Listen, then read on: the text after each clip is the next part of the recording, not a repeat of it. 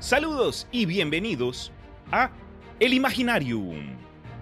Yo soy Cristian Rusinque, su guía y anfitrión en este podcast donde hablaremos de cuentos, historia, cultura popular y otros temas que expandan la imaginación.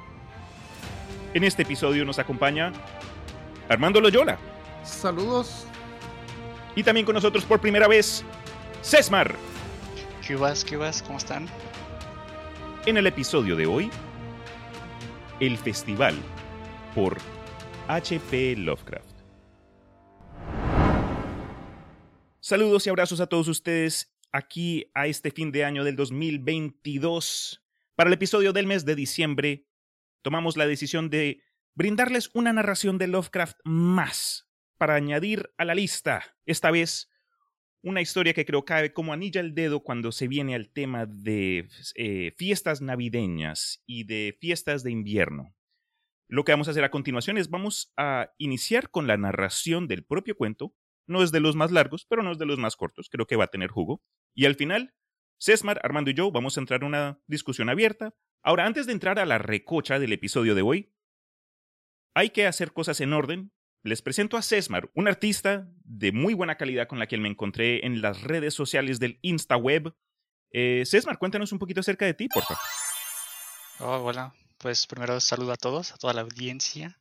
Oye, qué, qué buena herramienta son estas de las redes sociales, ¿no? Que, que conectan a gente, a gente que está en otros, en otros países y con un simple mensaje así de fácil. Sí, bueno, te he de decir que de 10 mensajes, pues me contestan 3, pero pues la gente que contesta es lo que vale la pena. Pues nada, ¿qué te puedo contar? Pues me gusta dibujar, me gusta los cuentos de terror, las películas, los videojuegos. Eh, creo que todo eso es lo que lo que inspira para hacer dibujitos y ¿Qué es lo que bueno, no voy a decir dibujitos, le voy a decir ilustración como tal, porque dibujitos más profesional. Sí, sí, se puede minimizar, sí. Voy a minimizar el trabajo de mis colegas que se dedican a hacer ilustración porque en realidad tiene un grado de, complejidad que todos pueden hacer, pero sí es este estarle echando ahí un rato y tiempo y dedicación a esto. Requieres estudio, sudor, esfuerzo, concuerdo totalmente. Más que nada práctica, hay, hay que estar practicando y estar... Hay, hay un artista que se llama Puño que dice que aprender a dibujar es fracasar miserablemente una y otra vez. Uf, Entonces, tiene razón, pero pues sí, si no sale la primera, sale la que viene, ¿no? Entonces, una pregunta entonces acá, Armando, lo escuché mencionar. Dijiste que te gustan mucho los videojuegos de terror. ¿En particular actualmente estás jugando algo? Uh, ¿qué crees que ayer, ayer me terminé el Resident Evil 2? El remake. Okay, ayer o antier me parece. Y este, oye, qué buen juego, ¿eh? Lo tienes que pasar cuatro veces. Tienes que pasarlo cuatro veces porque son dos historias, dos principales y dos alternas. Son dos personajes. Y, sí, ah. y se supone que creo que el final, o sea, ya que juegas las cuatro, desbloqueas el final verdadero. Obviamente entre cada partida varía, hay, hay diferencias, ahí te enfrentas con diferentes monstruos y eh, la ruta es diferente, pero es interesante, es entretenido. es un buen juego, me gustan mucho los Resident. Claro, e, ese para mí en lo personal fue mi introducción al horror. Eh, la serie de Resident Evil. Claro, para muchos. Eh, entonces, con el tema acá del episodio de hoy, el festival, te tenemos acá, ah, tenemos acá a Cesmar porque entre nuestras charlas y conversaciones en línea, él eh, nos colaboró con el arte, pero no, no, no fue la primera vez que nos ha mandado arte a su estilo cuando viene a contenido de podcast, porque él nos ayudó con la portada del episodio 31 que fue It, aquí en el Imaginario, y más recientemente en el canal de Armando de Peor Caso cuando eh, hace una semana creo que estabas revelando los diseños para un concurso reciente. Entró un dibujo, un diseño del propio Sesmar. Eh, ¿Recuerdas cuál fue, Armando? Sí, sí, yo había hablado con él porque me mandó un dibujo hace tiempo, antes que hiciéramos el concurso. Y era el libro con el tentáculo. Y yo le dije, hoy podría ser que el tentáculo estuviera agarrando una, mm, un frasco, así como medio científico. todavía no me acuerdo el nombre de esos frascos.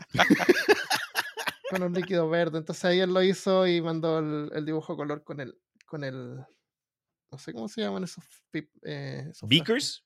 Es, lo sé en inglés. Eh, pero sí, frascos de ciencia. Esos receptáculos de vidrio para meter líquidos. Líquidos. Líquidos. Frascos de laboratorio, no sé. eso suena mucho mejor. Pero con eso dicho, vayan a por su agua, su café, su cerveza, porque vamos a empezar.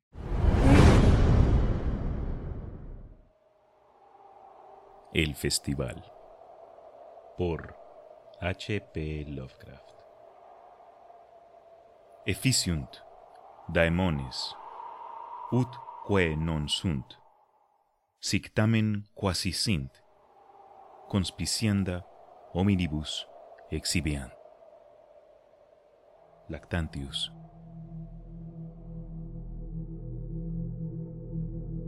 Me encontraba lejos de casa y el encanto del mar del este me sobrecogía. Bajo el crepúsculo lo escuché azotarse contra las rocas y supe que yacía pasando la colina, donde los torcidos sauces se agitaban contra el cielo, que clareaba y dejando ver las primeras estrellas de la noche. Porque mis padres me habían llamado desde el más allá, proseguía por la nieve superficial, recién caída, por el camino que se elevaba solitario hacia donde Aldebarán centellaba entre los árboles. Continuaba hacia adelante, en dirección al antiguo pueblo que nunca había visto, pero que a menudo soñaba. Era la fecha del Yuletide, que los hombres llaman Navidad, aunque saben en su corazón que es más vieja que Belén o Babilonia, más vieja aún que Memphis y que la humanidad. Era la Yuletide, y yo había venido, por fin, al antiguo pueblo costero donde habitó mi gente y llevaba el festival en los tiempos antiguos, cuando estaba prohibido, donde también habían ordenado a sus hijos mantener el festival una vez cada siglo, para que no se olvidara la memoria de primordiales secretos. Mi gente era vieja, y fueron viejos aún antes de que se colonizara esta zona hace 300 años. Y eran extraños, pues habían llegado como un oscuro y furtivo pueblo desde apiáceos y sureños jardines de orquídeas, y hablaban otra lengua antes de aprender la lengua de los pescadores de ojos azules. Ahora estaban dispersos y compartían solamente los rituales de misterios que ningún ser vivo podría entender. Fui el único que regresó esa noche al viejo pueblo pesquero, como exigía la leyenda pues solo los pobres y los solitarios recuerdan. Entonces, más allá de la cresta de la colina, vi Kingsport esparcirse glacialmente en el crepúsculo. El nevado Kingsport, con sus viejas veletas y campanarios, parileras y chimeneas, embarcaderos y pequeños puentes, sauces y cementerios, interminables laberintos de escarpadas, estrechas y torcidas calles y su cima vertiginosa, coronada por iglesias que el polvo no tocaba. Interminables laberintos de casas coloniales amontonadas y dispersas en todos los ángulos y niveles como los desordenados bloques de un infante. La antigüedad flotaba con alas grises sobre gabletas emblanquecidas por el invierno y techos abujardillados, ventanillas de abanico y ventanas de pequeños paneles una tras otra, brillando hacia el frío atardecer para juntarse con Orión y las estrellas arcaicas. Y contra los muelles podridos golpeaba el mar, el mar inmemorial y lleno de secretos del que la gente había emergido en los tiempos antiguos.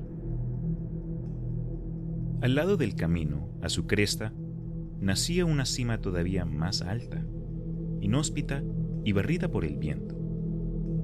Vi que era un cementerio donde tumbas negras salían macabramente a través de la nieve como descompuestas uñas de un gigantesco cuerpo. El camino sin huellas estaba solitario, y a veces me pareció escuchar un horrible crujido distante, como una horca en el viento. En 1692 habían ahorcado a cuatro compatriotas míos bajo cargos de brujería, pero no sabía exactamente en dónde. Mientras el camino serpenteaba bajando la cuesta hacia el mar, presté atención en busca de los alegres sonidos de una aldea en la tarde, pero no escuché sonido alguno. Entonces pensé en la estación y pensé que este viejo pueblo puritano tendría costumbres navideñas extrañas para mí, llenas de silentes plegarias junto al fuego. Así que después de eso no esperé escuchar sonidos de alegría o busqué caminantes. Continué bajando, pasando las calladas haciendas iluminadas y las sombrías paredes de piedra hacia donde los letreros de viejas tiendas y tabernas marítimas crujían en la brisa salada, y las grotescas aldabas de las entradas con pilares brillaban junto a los caminos desiertos y sin pavimentar a la luz de las pequeñas ventanas encortinadas. Había visto mapas del pueblo y sabía dónde encontrar la casa de mi gente. Me dijeron que sería reconocido y bienvenido, pues las leyendas del pueblo viven mucho, así que me apuré a través de la calle Back hacia la plaza Circle y pasé la nieve fresca por el único camino pavimentado del pueblo hacia donde la calle Green termina tras el mercado. Los viejos mapas todavía eran confiables y no tuve problemas, aunque en Arkham debieron haber mentido cuando dijeron que pasaban tranvías por el lugar, pues no vi ningún cable sobre mí aunque la nieve hubiera escondido los rieles de cualquier modo. Estaba contento de haber escogido caminar, ya que la blanca aldea me había parecido bastante hermosa desde la colina, y ahora estaba ansioso por tocar la puerta de mi gente, la séptima casa a la izquierda, sobre la calle Green, una casa de techo a dos aguas con un segundo piso sobresaliente, construido antes de 1650. Había luces dentro de la casa cuando la encontré. Y comprendí, gracias a la vidriera de rombos de la ventana, que debían haberla preservado muy cercanamente a su estado antiguo. La parte de arriba colgaba por encima de una callejuela empastada y casi tocaba la parte sobresaliente de la casa de enfrente. De esta manera, estaba casi en un túnel, con los escalones bajos de la entrada totalmente libres de nieve. No había banqueta, pero varias casas tenían puertas elevadas que se alcanzaban por escaleras dobles con barandeles de hierro. Era una escena extraña, y como yo era extraño para Nueva Inglaterra, nunca había visto algo así, aunque me complacía. Lo hubiera disfrutado más, con huellas en la nieve, gente en las calles, algunas ventanas sin cortinas cerradas. Cuando hice sonar la arcaica aldaba de hierro, estaba un poco asustado. Algo de miedo se había acumulado en mi interior, a lo mejor por la extrañeza de mi herencia, lo vacío de la tarde y la rareza del silencio en ese viejo pueblo de curiosas costumbres. Cuando mi llamado fue respondido, mi miedo era total, pues no había escuchado ningunos pasos antes de que la puerta se abriera rechinando pero no tuve miedo por mucho tiempo, ya que el hombre viejo, vestido con una bata y pantuflas que apareció en el umbral, tenía una cara suave que me tranquilizó. Y aunque por señas me indicó que era mudo, escribió una pintoresca bienvenida con la aguja y la tableta de cera que cargaba. Me condujo a un cuarto bajo e iluminado por velas, cuyo techo tenía macizas vigas expuestas. El cuarto tenía oscuros, dispersos y endurecidos muebles del siglo XVII. El pasado era vivido ahí. No le faltaba ni un atributo. Había una cavernosa chimenea y una rueca sobre la cual se inclinaba una vieja atávica vestida con ropas holgadas, dándome la espalda y girando silenciosamente a pesar de las festividades. Una humedad indefinida parecía asentarse en el lugar, y me asombré de que no estuviera ardiendo el fuego. El sillón de madera daba a la serie de ventanas con cortinas cerradas a mi izquierda y parecía estar ocupado, aunque yo no estaba seguro. No me agradó nada lo que vi y regresaron los antiguos temores. El miedo se acrecentó por las mismas razones que antes lo había calmado ya que mientras más miraba al viejo hombre de la cara suave, más me aterraba su suavidad.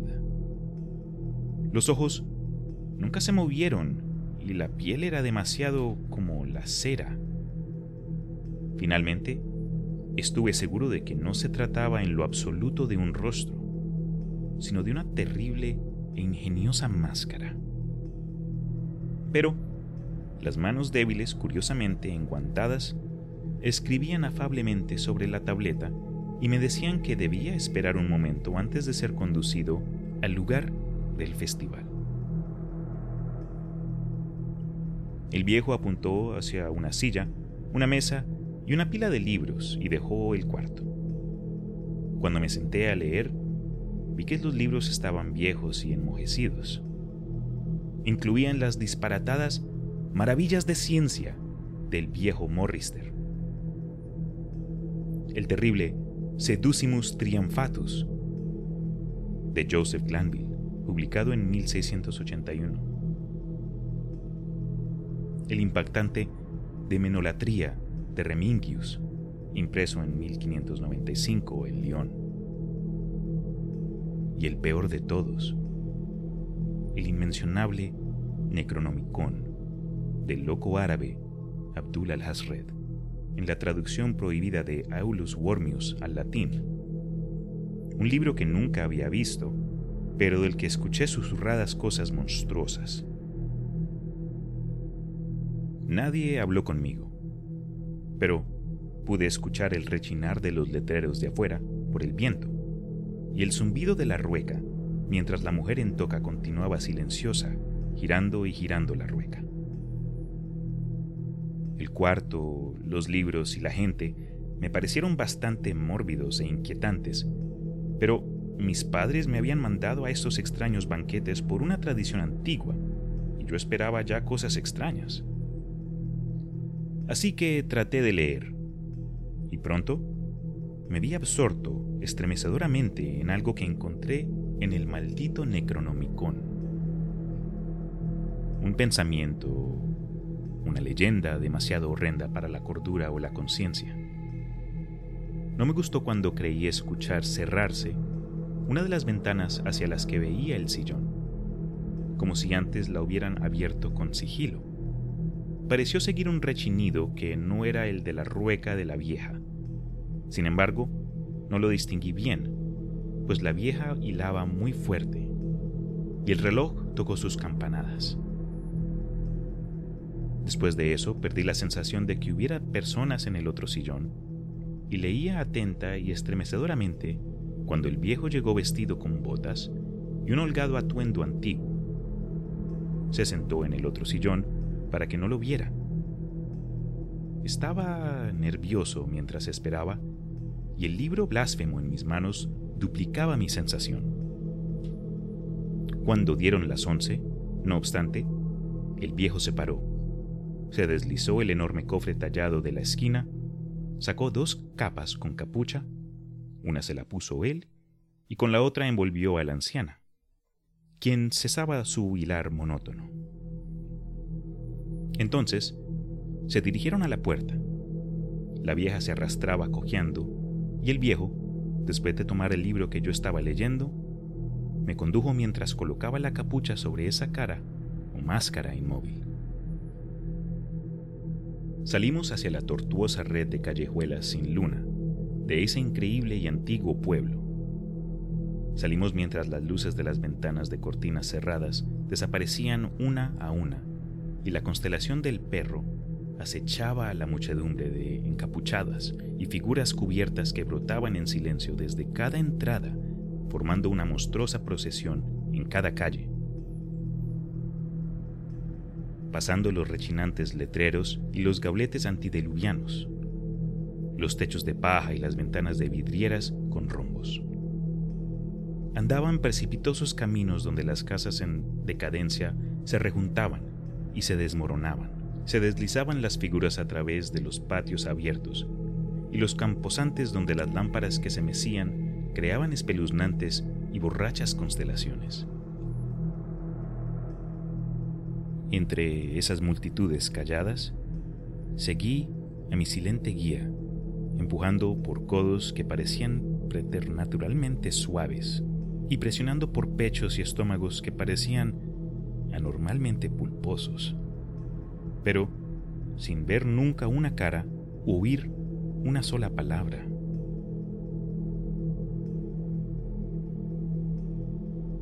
A medida que ascendíamos más y más, las inquietantes columnas serpenteaban y vi que todos los viajeros convergían en su flujo cerca de una suerte de unión de callejones locos en la cima de una alta colina en el centro del pueblo, donde yacía una gran iglesia blanca. La había visto desde la cresta del camino, cuando miré Kingsport bajo el nuevo atardecer y me había hecho temblar, pues Aldebarán pareció balancearse a sí mismo, por un momento, sobre el chapitel fantasmagórico. Había un espacio abierto alrededor de la iglesia.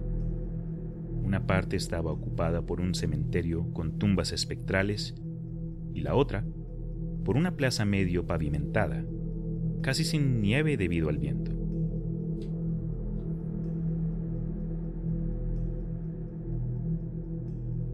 estaba rodeada de derruidas casas arcaicas con techos a dos aguas y gabletes colgantes. Luces fautas bailaban sobre las tumbas revelando paisajes grotescos, aunque no producían sombras. Pasando el cementerio, donde no habían casas, pude ver sobre la cima de la colina y observar el brillo de las estrellas sobre el puerto. El pueblo era invisible en la oscuridad. Solo de vez en cuando, una linterna sobresalía horriblemente a través de las calles serpentinas en afán de alcanzar a la muchedumbre que ahora entraba silenciosa a la iglesia. Esperé hasta que la multitud se hubiera escabullido a través del negro umbral y hasta que todos los rezagados hubieran llegado. El viejo jalaba de mi manga, pero yo estaba determinado a ser el último. Entonces, finalmente entré. El hombre siniestro y la vieja de la rueca detrás de mí. Al cruzar el umbral dentro del templo atiborrado de desconocida oscuridad, me volví una vez para ver el mundo exterior, mientras la fosforescencia del cementerio proyectaba su enfermizo brillo en el pavimento.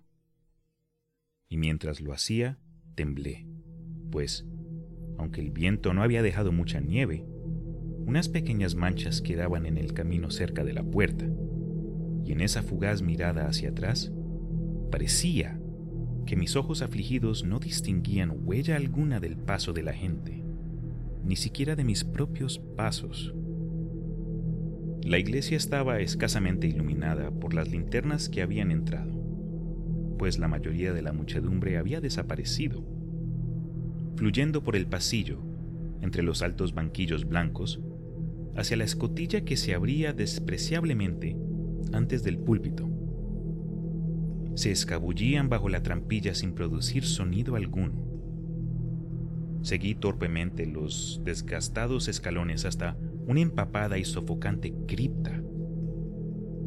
El final de esa sinuosa línea de caminantes nocturnos era horrible, y mientras lo veía escabullirse dentro de la venerable tumba, parecían más horribles. Entonces me di cuenta que el piso de la tumba tenía una abertura por la cual la muchedumbre se deslizaba, y en un momento todos estaban descendiendo una ominosa rudimentaria escalera de piedra, una estrecha escalera en espiral, empapada y peculiarmente olorosa, que curviaba de forma interminable hacia abajo, dentro de los intestinos de la montaña, pasando paredes monótonas hechas de bloques de escalactita y arcilla que se desmoronaban.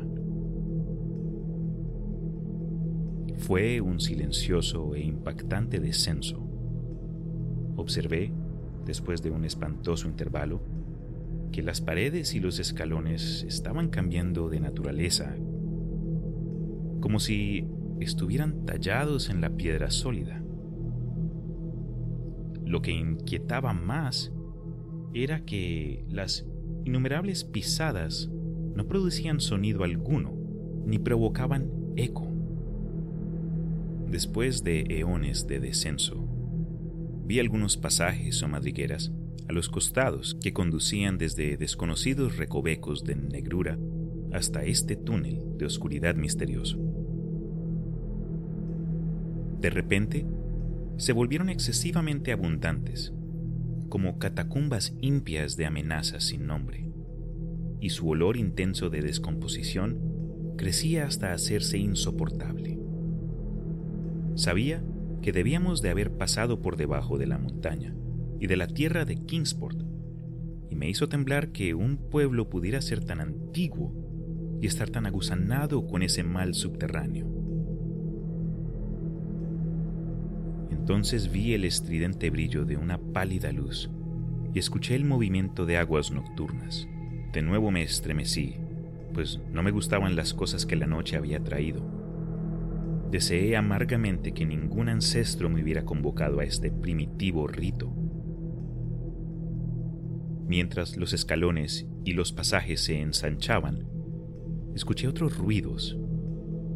La delicada y chillona burla de una débil flauta. Entonces se desplegó frente a mí el paisaje sin límites de un mundo interno. Una costa vasta y lleno de hongos, iluminada por tempestuosas columnas de enfermizas flamas verdes y lavadas por un ancho, oleaginoso río que fluía desde abismos terribles e insospechados para unirse a los más negros golfos de un océano inmemorial. Casi desmayado y jadeando, miré ese maldito érebo de titánicos hongos venenosos, fuego leproso y agua babosa. Vi que la muchedumbre, envuelta en sus capas, formaba un semicírculo alrededor de la columna de llamas. Era el rito de Yul, más viejo que los hombres y destinado a sobrevivirlos. El rito primario del solsticio y de la promesa de la primavera más allá de las nieves. El rito del fuego y de la perenne luz y música. En esa gruta infernal, los vi hacer el rito y adorar la enfermiza columna llameante y tirar en el agua montones arrancados de la viscosa vegetación que brillaba verde en el caótico destello. Vi esto, y vi algo que se acuclillaba lejos de la luz, tocando ruidosamente la flauta. Y, mientras la cosa tocaba, creí oír nocivos aleteos en la fétida oscuridad que no podía ver. Pero lo que más me asustaba era la columna en llamas, como la erupción de un volcán desde las inconcebibles profundidades, y que no proyectaba sombras como una llama natural. Cubría la piedra nitrosa sobre nosotros con un desagradable y venenoso color verde cobrizo. A pesar de toda esa furiosa combustión, no se producía calor, solo la humedad de la muerte y la corrupción. El hombre que me trajo se movió a un punto justo al lado de la horrible flama e hizo rígidos movimientos ceremoniales hacia el semicírculo. En ciertas etapas del ritual, hicieron serviles reverencias, especialmente cuando el viejo levantó sobre su cabeza el aborrecible Necronomicon que había llevado con él. Yo tomé parte en las reverencias, pues había sido convocado al festival por los escritos de mis antepasados. Entonces, el viejo hizo una señal al parcialmente visible flautista de la oscuridad, el cual cambió su débil zumbido por uno un poco más fuerte y en otra nota. Se precipitó entonces un horror inesperado e impensable. Ante este horror, casi me hundo en la tierra mohosa, paralizado por un vapor que no era de este mundo, sino del enloquecido espacio entre las estrellas. Desde la inimaginable negrura, más allá del gangrenoso brillo de esa fría llama, fuera de las leguas tartáricas a través de las cuales corría extrañamente el oleaginoso río, aleteaba una silente e insospechada horda de domadas cosas híbridas y aladas que ningún ojo sano podría contemplar completamente o cerebro sano podría recordar. definitivamente no eran cuervos, ni topos, ni buitres, ni hormigas o murciélagos vampiros, ni humanos descompuestos. Eran algo que no puedo y no debo recordar. Aleteaban cojeando alrededor. La mitad con sus pies palmeados, la otra mitad con sus membranosas alas. Mientras alcanzaban a la muchedumbre de celebrantes, las figuras encapuchadas los tomaban y los montaban y se iban en ellos uno por uno, siguiendo el curso del río oscuro hacia los pozos y las galerías del pánico, donde fuentes de veneno alimentaban temiblemente cataratas que no pueden descubrirse. La vieja de la rueca se había ido con la multitud, y el viejo se había quedado únicamente porque yo me había negado cuando me indicó que me tomara un animal y lo montara como los demás. Cuando me tropecé, vi que el amorfo flautista se había escondido de la vista. Dos bestias esperaban pacientemente. Mientras me mantenía atrás, el viejo tomó su tableta y su aguja y escribió que él era el verdadero representante de mis padres, quienes habían fundado la adoración a Yul en este antiguo lugar, que había sido decretado que yo debía regresar y que los demás secretos misterios todavía no se llevaban a cabo. Escribió esto en una letra antigua, y cuando todavía yo dudaba, él sacó de su holgada toga un anillo de sello y un reloj.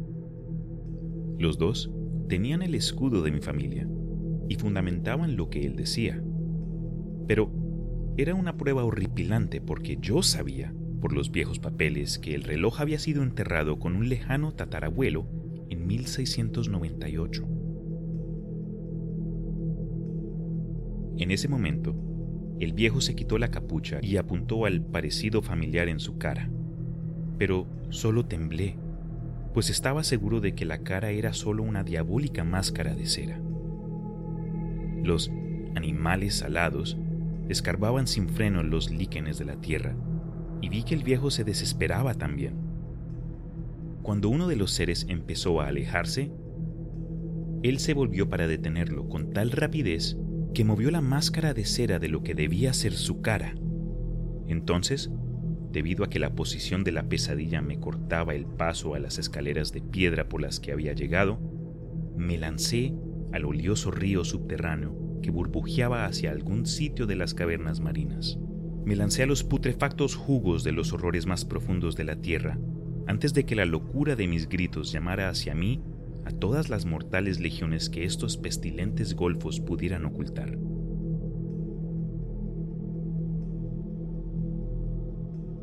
En el hospital me dijeron que me habían encontrado al amanecer, medio congelado en el puerto de Kingsport. Estaba aferrado a un mástil a la deriva que un accidente mandó para salvarme. Me contaron que me perdí en el camino de la colina la noche anterior y caí por los alcantilados de Orange Point. Esto lo dedujeron por las huellas en la nieve. No hubo nada que pudiera decir, pues todo estaba equivocado. Tras la ventana abierta vi que, de todo el mar de techos, solo uno en cinco eran antiguos, y escuché el sonido del tranvía y de los motores en las calles. Insistieron que esto era Kingsport, y no lo pude negar. Cuando entré en delirios al escuchar que el hospital se encontraba cerca del viejo cementerio en la colina central, me mandaron al hospital St. Mary, en Arkham, donde pude tener un mejor cuidado. Me gustaba más allí, pues los doctores tenían mentes abiertas e incluso me prestaron su ayuda en obtener la cuidadosamente protegida copia del cuestionable Necronomicon de Al-Hazred de la biblioteca de la Universidad Miskatonic. Dijeron algo sobre psicosis y yo acepté que sería mejor expresar cualquier obsesión que acosar a mi mente. Así que leí de nuevo el horrible capítulo y temblé doblemente, pues no me era desconocido. Lo había visto antes. Que las huellas cuenten lo que quieran, y que donde quiera que lo haya visto se olvide. No hubo nadie en las horas del día que pudiera recordármelo, pero mis sueños se llenaban de terror con frases que no tengo el valor de citar. Me atrevo a citar un párrafo, dicho en tal español como lo permite el extraño latín bajo.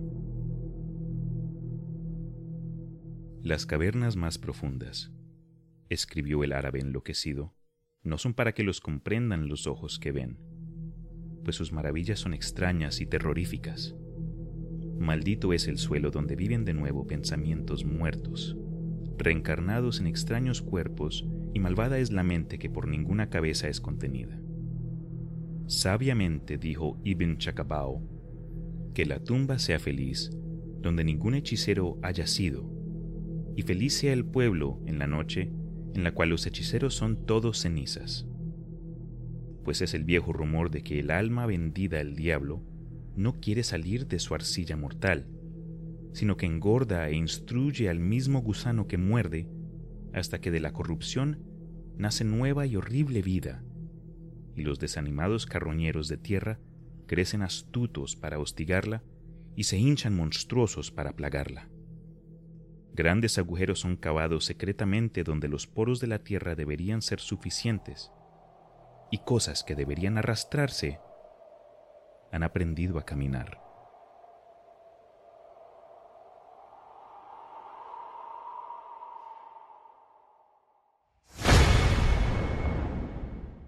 Oye, qué, bueno que, está, que vamos a hablar sobre algo alegre, el festival. Eh, eso, eso, eso me dijo mi novia. Ah, por fin, ya algo más mm, de buen humor. Yo sí, escuchémoslo juntos a ver qué me, si dices lo mismo al eh, final. perfecto para Navidad, ¿eh? Sí. Aquí estamos ya estos tres hombres ya analizados, expertos en las obras de... No, mentira, mentira. Ah, yo, no, soy tan experto, tan experto en Lovecraft. ¿eh? Es por eso mismo es que me interesó mucho tenerte acá. No solo de que eh, tuviste la oportunidad y el tiempo para ayudarnos con el, dibujo de portada, pero cuando mencionaste que cuando viene al horror, al horror de Lovecraft, entiendes y conoces, pero no es que leas mucho. Cuando viene a esta historia que terminamos, Sesmar, ¿qué, qué te quedó en mente? ¿Qué, ¿Qué te dejó pensando esta cosa?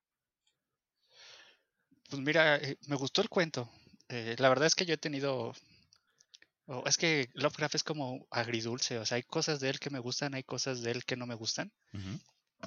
Pero este cuento en particular sí me gustó. Este.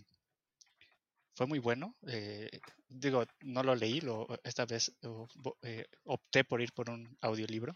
Ok. Y bueno, en primera el ambiente que la ambientación que le daba el, el tipo que la narró y su forma de narrar me gustaron. O sea, fue muy bueno. Y, estamos hablando obviamente de este tipo que es que eres tú. Entonces, la narración ahí, excelente, ¿eh? te quedó súper bien. Ay, tan, tan amables estos dos. Sí, me encantó tu para, para, ser honesto, la narración la voy a grabar eh, más adelante, pero va a caer en la primera parte del episodio, entonces un poco de enredado la cosa, pero entendemos. Oye, va, a destruir el universo. Es mi regalo de cumpleaños para todos ustedes. No, mentira, de Navidad, cualquier cumpleaños. Entonces, decías que de, de Lovecraft, eh, esta, esta, historia te gustó, eh, la narración, la forma de descripción del protagonista interesante, pero entiendo lo que dices cuando se habla de Lovecraft como autor, porque hay cosas que de pronto se hace muy bien, otras cosas que de pronto, como todos los otros creadores de, de historias, puede que no, no, no, quede muy bien resaltado cuando se analiza. Eh, ¿Hay alguna otra historia de Lovecraft que, pues, que te ha gustado? Ah, hay dos. Mira, mi, la que más me gusta de él, y creo que también tiene que ver por mi gusto por los gatos, es Los gatos de sí, buenísima, buenísima. Y sí, o sea, ese cuento cuando lo leí, uff, me encantó. Sí. O sea, está increíble, ¿no? Y eh, todo lo que pasa por maltratar gatos, bueno, por matar gatos. Y el final también está increíble. No me imagino a los gatos ahí eh, todos gorditos tomando el sol sin querer comer porque están saciados. respetar animales a las malas. Sí, de, hecho hace poco estaba escuchando otro de Lovecraft, eh, donde hablaba de un viejo que iba a las montañas a, a este, porque quería ver a los dioses y mencionaban eh, los gatos de Ultar, bueno, mencionan Ultar. Entonces, eso también me parece interesante en, ah. Lovecraft, eh, el hecho de, unir sus cuentos haciendo menciones de, de cosas de otros cuentos de él, como el Necronomicon, que sabemos que salen otros cuentos. Y no sé, e, eso me, hace, me parece interesante de, eh, pues de Lovecraft, ¿no? Sí, el, unir sus, sus, historias. En mi opinión, él hace muy buen trabajo en crear un universo y sutilmente tratar de enlazarlos unos a los otros. Así es. Y el otro cuento que me gusta de él es uno, creo que se llama El extraño, eh, que es de un sujeto que está como encerrado en un castillo y un día logra salir y llega a una fiesta y entonces eh, hay un ser extraño ahí que del que todos temen. Eh, no sé si ya lo hayan leído, si quieren que les cuente el final o lo dejamos así. ¿E-, ¿Ese es el cuento donde al final él se ve el reflejo en un vidrio? Ajá, ah, exactamente. no spoilers, no spoilers, pero sí, ya me acuerdo cuál es. Bueno, acabas de contar todo, pero. No, no, no. solo mencioné un aspecto de cómo concluye la cosa, pero te capto, ya. Bueno, e, ese también, cuando lo leí fue como de, uff, es impresionante ese, buen, ese final. Buen final, concuerdo. Sí, sí. E, ese me gustó. Bueno. Eh, de ahí en fuera he intentado leer otras cosas, pero sí te digo, los he abandonado, no las he terminado y así. Pero pues estoy abierto a seguir intentando leerlo porque de repente, te digo, de dos cosas que leo, una me gusta, entonces. Te capto, te capto. Entonces, es, interesante. Con esa misma pregunta, pasemos al máster Armando. Tú y, yo, tú y yo tenemos historia, hemos podido disfrutar de Lovecraft en persona, hemos podido charlar y rajarnos, eh, debatir un poco hasta incluso, pero me llama la atención tu opinión al respecto. Lo primero que pensé suena así como que esta historia podría partir como que anoche tuve un sueño. Dos puntos. Suena como un sueño que, que puedo haber tenido, pero no es así, porque sabemos que hay otras historias que le inspiraron, que podemos hablar después. Eh, la encontré, ¿está bien escrita? No creo que sea la, la mejor historia de Lovecraft. Es una historia, es como un ejemplo de historia normal de Lovecraft. Los temas los hemos visto en varias otras historias, en otros cuentos y no, no aporta nada novedoso para alguien que ha leído. Sí, original no es en ese sentido, te capto. Claro, no original. Está bien escrita, está bien compactada, está bien empaquetada. Em, es fácil de entender, e, es, bien básica, lo cual lo encuentro elegante. Eh, no es pretenciosa. Eh, eh, no, tiene que ver, no está relacionada directamente con la Navidad, sino que como más em, bueno, aquí empezamos a hablar de spoilers. No, no spoilers porque ya la escucharon. Ya, la escuchamos, exacto. Ya, ya, ya. Ah, podemos hablar libremente ya. Es sobre la, la, concepción de que había gente antes acá de que llegaran los puristas europeos. ¿No es cierto? Sí.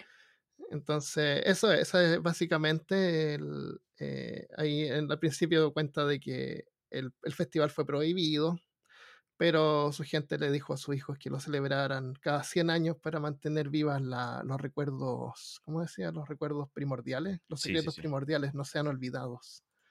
Entonces ahí llega este personaje y, con un mapa, porque él nunca ha ido ahí a Kingsport, y, ubica la casa la, que se supone que tiene que golpear. Sí. Correcto. Eh, bueno, sí, me, me, me, la encontré ok, pero no te digo así, no, no me fascinó. Esta es la mejor historia que he leído de Lovecraft.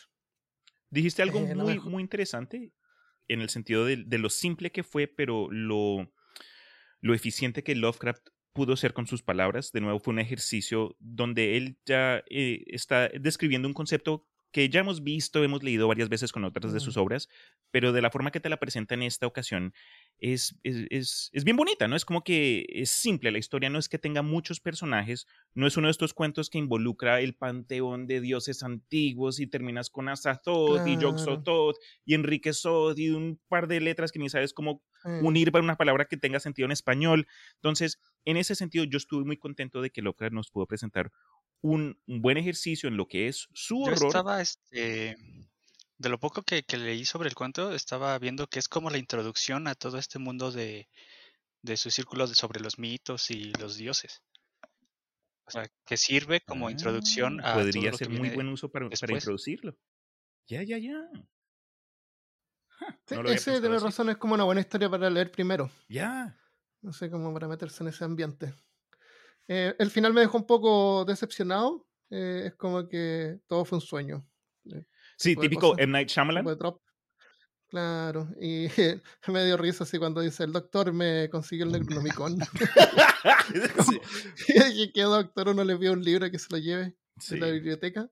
Sí, ¿cómo fue que terminó? Que el man eh, despierta en el hospital de Kingsport, pero cuando le dijeron que el hospital queda al lado de un cementerio, casi se vuelve loco y lo transfieren al hospital de, de Arkham. y ahí los mm, profesionales, los doctores, un loco que está teniendo ataques de psicosis, le dicen, ok, señor, acá leas el, Necronomicon del cual nos, ha dicho.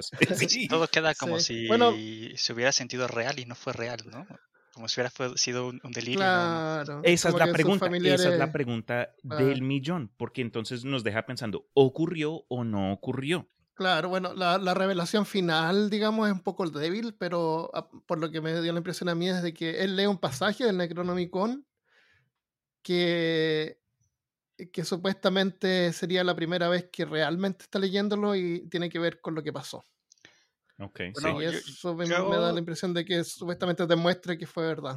No creo que sea como un final débil, ¿no? Porque si no, te deja siempre con esa cuestión de, o sea, ¿qué está pasando? ¿Esto es real? ¿No es real? Eh, y te deja con esa duda que, que te genera una intriga, una intriga, ¿no? Y tú puedes sacar mil conclusiones de decir, no, el tipo estaba drogado por ahí y amaneció y todo lo, lo soñó, o te queda la, la intriga, o, o, o, si sucedió, pero... Como mucho Egnot. Ajá, sí. A, mí me parece interesante eso, que cuando quedan abiertos y ya tú, pues ahora sí que cada quien lo, lo ve a su manera el, final, ¿no? Sí, sí. Lo otro que podría, no sé, pensando, ¿qué pasa si Lovecraft le gusta escribir historias cortas, pero a lo mejor el final, mira, lo encuentro un poco abrupto.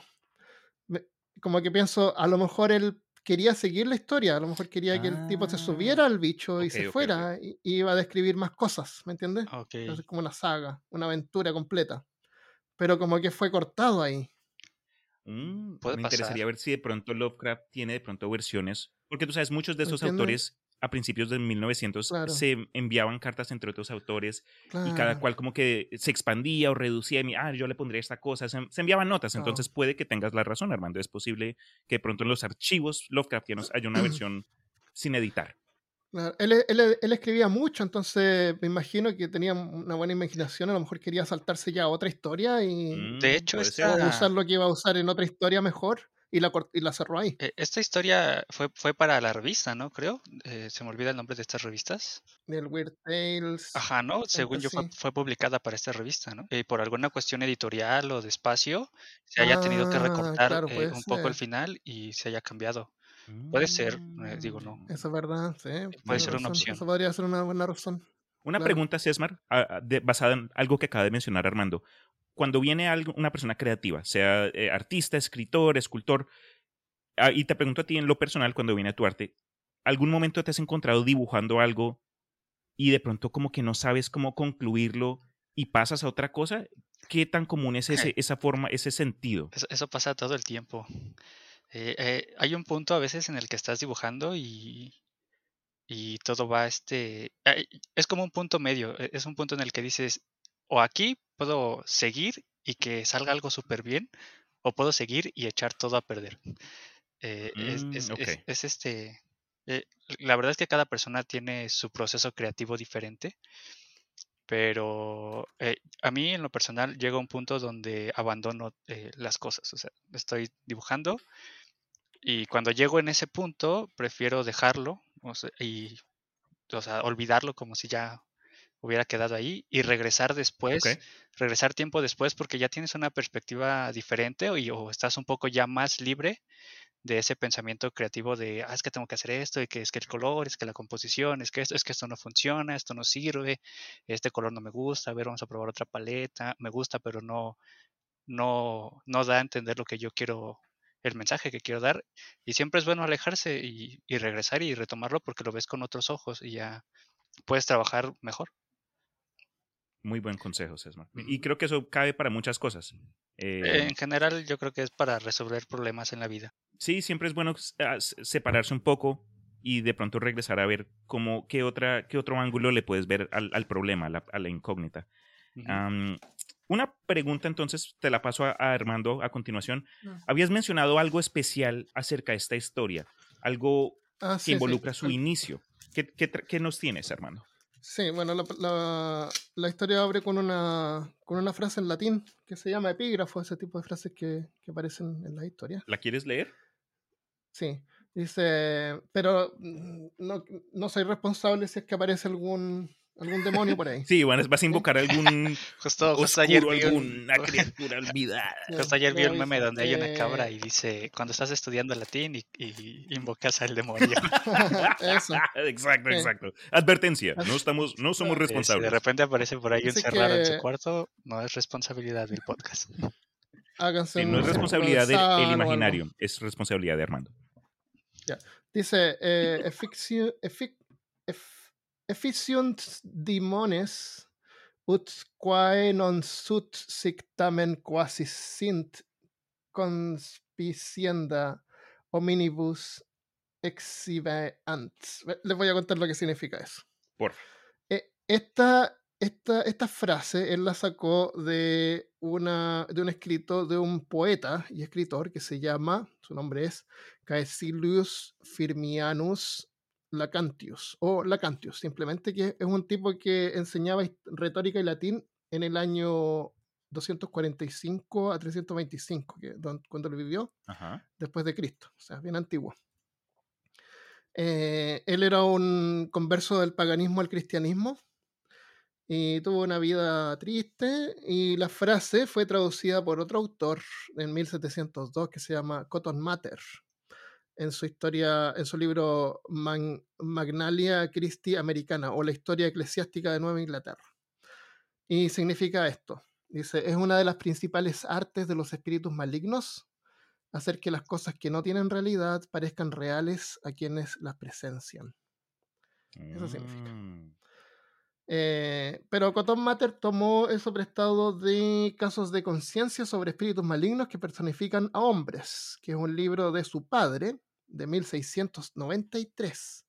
Y su padre se llamaba Increment Matter. Oye, los nombres raros que tenía la gente antes. Uy, no, eso es peor que los nombres romanos, bro. Increment Matter se llama su padre. Pero hay otro autor, para cerrar esto, que se llama Dennis Quinn, que eh, es eh, de la época de Lovecraft, eh, que en el libro Endless Bacanal, Roma, Livy y, Love, y los cultos de Tulu de Lovecraft, así se llama el libro, dice que la fuente de Lovecraft podría ser más como que el padre, el eh, Increment Matter, la, lo citó, pero erróneamente. O sea, podría ser que la, la cosa está mal, mal, traducida. Ah. Pero me gusta igual la frase. ya, ya, eh. ya, interesante. Yo cuando, ok, esta historia me la escuché en inglés, pero la leí en español. Y como suele ser de costumbre, como estoy acá en casa con eh, mi pareja, yo le dije, mira, voy a poner esta, esta historia, quiero que la escuches, si, te, si se te resalta algo en la mente, déjame saber. Y la puse en YouTube y comenzó así en latín y ella, oye, me, ¿me está dando un ataque o algo? ¿Me está dando un derrame? Estoy ¿Qué idioma es esto? La cara de preocupación en la pobre y yo, no, mami, esto está en latín. Ahorita comienza la historia de verdad. Pero de se, fue al pico, fue de cero en 60, el pánico en la cara y yo, no, no, no, no, tranqui, tranqui, tranqui. Pero sí, acá también tengo yo en la versión física de H.P. Lovecraft, Ciclo Mítico. Los antiguos dioses, algo de lo que he podido leer anteriormente lo he mencionado en el pasado, lo menciono acá una vez más. A mí Lovecraft me gusta, pero como dijo Sesmar, hay partes, aspectos, no solo de él, pero de su forma de escribir que lamentablemente no, no concuerdan con mí. ¿Eso es lo que dijo Sam, dijiste? Sesmar, lo que mencionó hace, hace poco cuando empezamos a grabar. Pero mm, parte de lo que sí me gusta es como que esta influencia trata de incorporar aspectos de otros autores más antiguos eh, para, para, darle a su, a su universo un, contexto un poco más relleno, para que se haga sentir verdadero, para que se haga sentir más, eh, más completo. Ah, eh, sí, ¿no? Se menciona como cosas que sí existen para que se sienta más real, ¿no? Su, Sus historias. En varias ocasiones es más algo que él utiliza cuando introduce a un personaje que está narrando algún, algún concepto primordial de, la historia, digamos en este, usando esta historia, por ejemplo, y esto lo hacen eh, poder ver en, otros, eh, en otras historias futuras. Cuando el protagonista entra al pueblo de Kingsport, va a la casa de sus familiares, lo sientan en este sillón, el, el, el Lovecraft describe cómo el protagonista analiza esta lista de libros. Entonces, en, en, la historia dice, ah, el Demonius eh, Lucificarum de tal escritor, el, el, tomo prohibido de Oscurus Enricus, ah, y después como que va, en esta lista como que de... Hay uno de ellos que es verdadero. Exacto, eso es lo que iba a ir. Entonces, ah, la lista es eso. Entonces, de cinco cosas que menciona en la narración, de pronto una es real, dos son falsas y de pronto las otras dos que quedan son, no sé, eh, algo que no se, no, no, se sabe si es verdad o no. Claro. Sí, así es. Yo cuando chico admito que tenía mis dudas. Eh, pensaba, ¿no? Pero pensaba siempre, de alguna, de alguna parte extraña salieron todas estas, estas ideas. Así que algo, algo raro hay, a lo mejor eh, como que en algún momento pensé que el Necronomicon verdaderamente era algo que, existía. yo, les voy a contar algo, algo curioso que me pasó. A ver. Yo trabajé en librerías eh, como cinco años, me parece, cinco o cuatro años. Y estando en la librería, eh, en, ese entonces, creo que fue como mi primer año, yo en ese entonces no conocía mucho de Lovecraft. Y llegó un sujeto, entró y me preguntó por el Necronomicon.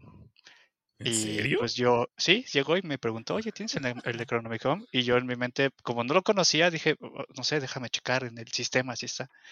Y me dijo, no, no, no, no creo que lo tengas. Y me empezó a contar toda la historia. Ah, es que es un libro que escribió en árabe y está prohibido y que es maldito y el Vaticano tiene una copia y que no sé qué. Y así me contó toda la historia y cuando terminó fue como de, bueno, y se fue. Y entonces yo me quedé como de, ahora, ¿qué, qué, qué onda, no? Y tenía un, compañero que él, él, era más experto en Lovecraft y fui y le pregunté, oye, ¿qué tipo? Me preguntó, y así, y así. Y me dijo, ah, sí, pero es todo una invención, o sea, no, no es real. Sí, es, es invención de Lovecraft.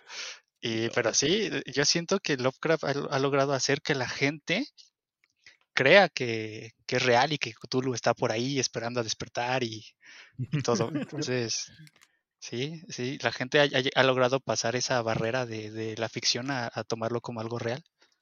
Ya, buen punto. Especialmente hoy día, ¿no? Porque de nuevo, estas son historias de principios de 1900. Es más, no lo he mencionado, lo, digo ahora. Eh, el festival por H.P. Lovecraft fue escrita en 1923, pero Armando me mencionó que fue publicada en 1925. Entonces, ya tienen aproximadamente 100 años estos cuentos, si no más. Entonces, eh, durante el periodo de que se oh. publicaron a donde estamos ahorita, eh, han cambiado muchísimas cosas. Entonces, me interesa lo que acabas de, decir, Cesmar, en el sentido de que ficción de horror de 1900 y pico está causando que muchos hoy día en el año 2022 interpreten cosas como si fuesen posiblemente reales. Loco. Mm. Muy loco. Entonces, algo que quiero mencionar, yo creo que fue el punto de intriga más interesante, no más interesante, la verdad, porque eh, la historia eh, tuvo varios, eh, varios, varias cosas que me dejaron con esta intriga, pero una de ellas fue el viejo, específicamente, ¿qué putas fueron estas cosas en el pueblo? E, eso es lo que yo te iba a mencionar, yo también me quedé con, la, intriga, con la intriga de, pues no nada más del viejo, sino de todos los habitantes de, claro, sí, del pueblo y de algo que menciona. Eh, bueno, eh, a ver, dale tú y ahorita yo te, te complemento. Ok, e, e, eso era, era para presentarle eh, la pregunta, porque si yo dije, ok, si quedé yo con esta duda, me imagino que de pronto ustedes también quedaron en las mismas. Entonces era para preguntarles, ¿qué pensaron ustedes terminaron siendo estas cosas, este, estos pueblerinos? Porque la verdad solo tuvimos aunque solo hay dos personajes, bueno, hay tres personajes en la historia, pero solo tenemos interacción con dos de ellos. Y uno de ellos es un pueblerino, el viejo anciano del pueblo, eh, pero no podemos hablar de los demás porque en muchos casos durante toda la historia el resto del público estaba en silencio. Fue Se refiere a su familiar, ¿no? Correcto, el, viejo anciano. Ya, eh, el, cuando él llega a Kingsport, eh, él ve el mar que ahí se acuerda o se refiere al mar desde donde llegó la gente. Pero no se refiere, no se refiere, no se está refiriendo ahí los inmigrantes europeos. Se está refiriendo a donde porque la gente para él, porque él es parte de la gente, no son los que llama pescadores de ojos azules. Esos, esos vinieron después, ¿entiendes? O sea, ellos una, una raza o una especie de humanoide que estaba ahí de antes. Eh, que aparentemente es, humano, es como humanos, pero no son, no son los inmigrantes. Entonces, esa gente que está ahí son parte como de su raza. Él, él se inspiró en dos historias para esta, en dos libros para esta historia. Lovecraft. Una, claro, Lovecraft. Una ah. es, eh, se influenció, digamos. Eh, una es, eh, él dice, al intimar con una raza alienígena tenía en mente la supervivencia de algún clan de hechiceros pre-arios que conservaban ritos primitivos, como los del culto de las brujas, de un libro de Margaret Murray. Y, y también en un libro de Arthur, Arthur Macken que se llama Ah, tenía anotado por acá. Eh, se llama la, mm, la, novela del Mar Negro. La novela, perdón, de Black Seal, del sello negro, de Arthur Macken. Eh, Arthur Macken es bueno para escribir estas cosas medias oníricas, en general. Aquí no encontré una foto del man. Eh, no, no sabía cómo se parecía. Entonces, en eso se, se, se inspiró, de que era gente así pre-aria, que había en Europa en ese momento. Ok, ok. Entonces, eh, Sesmar, tú, que, con este, esta misma pregunta, ¿qué, qué, qué opinas? ¿Qué piensas? Yo, a, mí se me hizo muy, muy curioso el, hecho de mencionar mm, que no había ruido en el, en el pueblo. O sea, él menciona y dice que hay, se alcanza a ver luz por las ventanas, pero nunca ve a nadie y también siempre está todo en silencio. E incluso, eh, no sé si es porque no hablan o qué pasa, porque cuando se se comunica con sus familiares a través de una tablilla de cera, ¿no? Me parece que menciona. Sí, un tablet, un Apple, un i, Apple 16.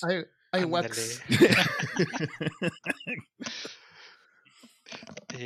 los, los, antiguos de las, de las iPads. ¿Será, ¿Será que quiere decir de que en ese pueblo misterioso solamente quedaba gente de, de su clan y no había ya no habían cristianos ahí. Eso creo que fue una de las implicaciones de, cuando se analiza la historia en su, en su línea tiempo. Que en, que en la actualidad, cuando inicia el, protagonista a visitar el, pueblo y lo demás por el ritual en cuestión, que parece entonces solo quedan eh, gente de, pues, de esta raza, cultura, especie. Pues es que yo, yo no sé, yo no creo que sean este, pues en primera humanos. Eh, una, porque creo que no tenían esa, esa posibilidad de hablar, porque por eso no había interacción entre ellos, mm. porque nunca menciona que entre ellos haya alguna interacción. Luego, la anciana que está tejiendo, pues solo está ahí, sentada y tejiendo, tampoco menciona nada. Y, y, también algo que se me hace muy interesante es que dice que no hay huellas. Cuando están caminando, dice que nadie deja huellas, pero ni, ni siquiera él puede ver las suyas, ¿no? Ya, bien Que se van borrando. Y este. Y algo que se, me hace, se me hace curioso es que menciona que el ritual se hace cada 100 años. Eh, y este y cuando él llega parece ser que él es la única persona que no sabe qué está pasando. Todos los demás saben. Entonces quiere decir que los otros han vivido más de 100 años y han estado antes porque parece que él es el único nuevo, él es el único que no sabe qué sucede. Y eso se me hace interesante, ¿no? Que no es un pueblo de, de, humanos específicamente, sino pues no sé, no sabemos qué seres sean. Y no sé si tenga que ver con lo que menciona después cuando lee el Necronomicon, que habla de unas criaturas que se arrastran. Eso es. Tal vez eso podría explicar por, el por qué no hay huellas en, en la nieve y porque las de él se van borrando, porque me imagino que los que vienen atrás pues van borrando el rastro porque se están arrastrando. Y las oh. túnicas también, pues las túnicas no dejan ver los pies. Eh, el hecho de traer máscara, bueno, la máscara en sí, no sé, menciona, ¿no? Que cuando se le cae al viejo la máscara, él ve eh, un horror y por eso es que se lanza. Eh, entonces, ese dato es lo que, bueno, es lo que a mí me pareció interesante, ¿no? El no saber si eran personas, no lo eran, y el que te, te deje estos detalles en el cuento que hacen que tú te cuestiones. Definitivamente. Yo no había pensado en lo de las túnicas, man. Porque, ok, cuando concluye la historia nos presentan este, esta posibilidad de una de dos cosas. O fue un invento de la mente del protagonista o ocurrió de verdad. Si nos inclinamos hacia lo del, ah, esto fue de pronto un, ataque de psicosis, el man se echó un, un eggnog muy fuerte, se drogó y se imaginó todo, por eso es que de pronto cuando analizamos la primera parte de la historia, él dice que no ve huellas, que no escucha sonidos, pero tienes la razón, si están usando túnicas, puede que esta, estos otros pueblerinos al caminar de pronto se limpian de, la, nieve, porque hay que tener en cuenta que cuando comienza la historia está nevando, el pueblo está cubierto por una capa de ahora nieve. Ahora que, estoy recordando, solamente menciona que cuando la anciana se levanta, cojea de un pie, y es la única mención, de, bueno, sobre esto. Mm, ok, ok. Esa parte no la recordaba. Miren, yo voy a ser honesto con ustedes dos. Y bueno, con los oyentes acá del imaginario. La primera vez que yo me leí esta historia, yo juré que eran profundos. Porque yo dije, de nuevo, para ese entonces yo conocía muy poco de Lovecraft y yo dije, esto me suena como la sombra sobre Innsmouth. Entonces yo dije, va a ser la misma cosa, que en lugar de un pueblo totalmente habitado por profundos, es decir, gente pez, este pueblo de Kingsport está habitado por gente especie, pero que usan máscaras, algún tipo de disfraz. Porque al final, bueno, no, esa parte la quito. pero cuando se analiza de pronto el último párrafo acá de la historia, y lo voy a leer una vez más, yo sé que ustedes ya escucharon el cuento, pero al final, al final dice que, mm, ok, dice lo siguiente. Chaca, chaca, sabiamente dijo Ibn Chachacabau, ¿quién es ese man? Ok, que la tumba sea feliz donde ningún hechicero haya sido, y feliz sea el pueblo en la noche en la cual los hechiceros son todos cenizas.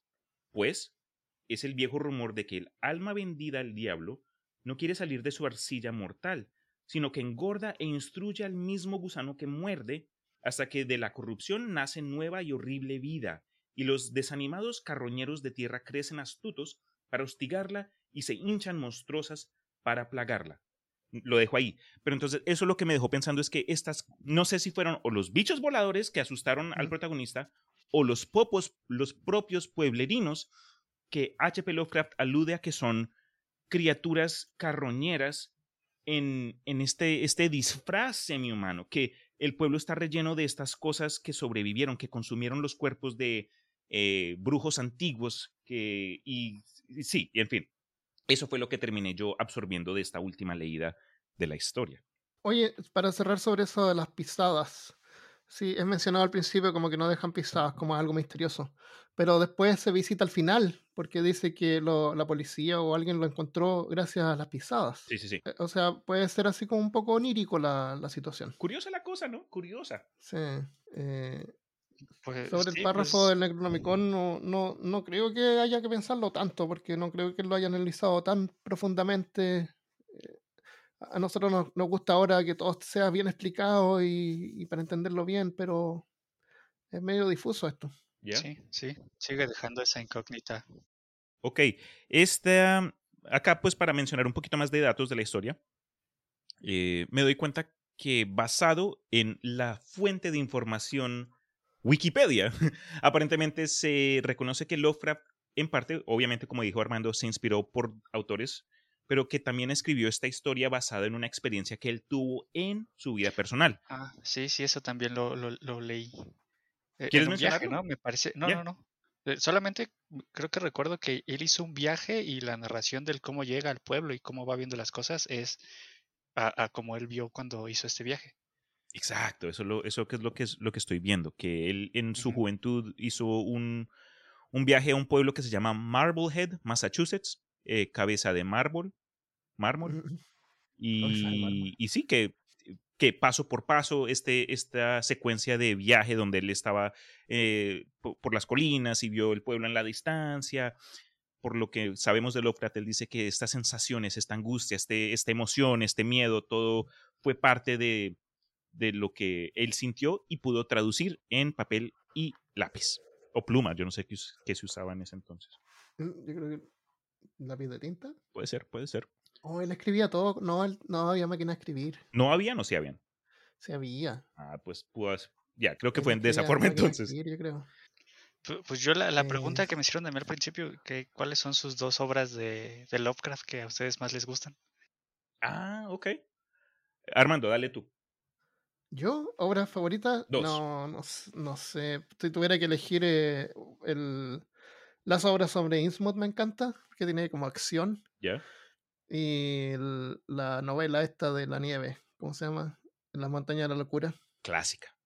Oye, hablando de las montañas de la locura, vieron que hace creo que dos semanas em, el, el, director mexicano, ¿cómo se llama? Eh, Guillermo del Toro, publicó este, estos conceptos visuales de cuando él estaba, estaba ah, haciendo una propuesta para hacer una película de las montañas de la locura ah, y le dijeron no. Entonces terminó haciendo eh, Crimson Peak, que fue otra película de terror no tan buena, pero eh, demostró entonces estos conceptos visuales y unos monstruos sumamente creepy.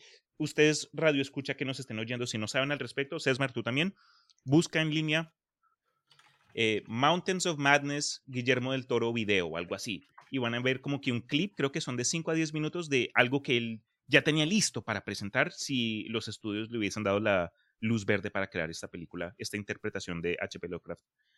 Ok. Pero eh, tremendo, bien, bien chévere. Lo malo es que la, la, las historias de Lovecraft no se traducen mucho en formato visual.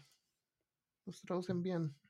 Es mucho el, es mucho el, el, asunto de que Lovecraft decía que sus monstruos eran indescriptibles, ¿no? Exacto. Y cómo, cómo llevas a la pantalla algo que es indescriptible. Sería Tendrías que hacer ahí como, como una, una clase ahí de nunca mostrar y, Exacto. y que la gente se lo imagine pues como ellos quieran.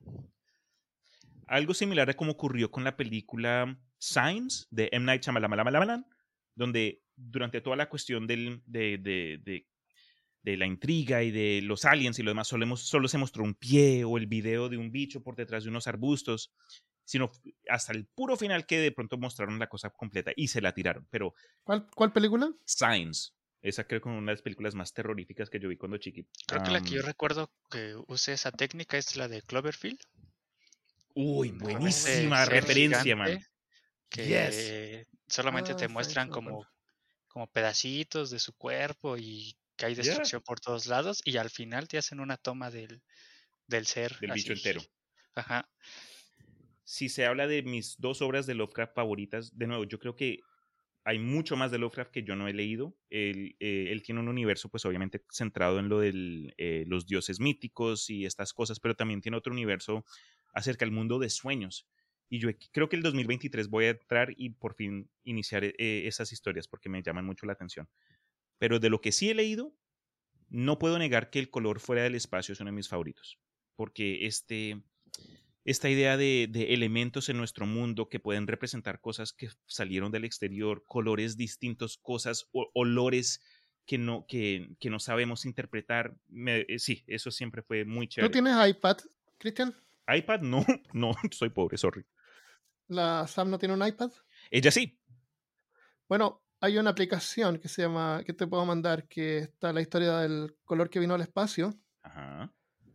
Y es buenísima porque es como un poco animada, pero está súper bien hecha. Por ejemplo, no te quiero spoiler la experiencia, pero por ejemplo, cuando cae el rayo, yo la estaba, la estaba, viendo así como en la cama, así. Eh, cuando cae el rayo, se prende la luz de atrás del iPad. Oh. la, la, luz del flash. Entonces cuando cayó el rayo se iluminó toda la pieza. ¡Qué loco! ¡Guau! ¡Qué pero loquísimo! Ya, ya, ya, Es muy bueno, sí. Hay que leer eso ahí en el iPad. Sí. Está súper bien hecho y está, aprovecha toda la tecnología. Lo voy a buscar y te lo envío. Ok, gracias, gracias, se te agradece. La segunda historia que yo diría sería una de mis favoritas de HP.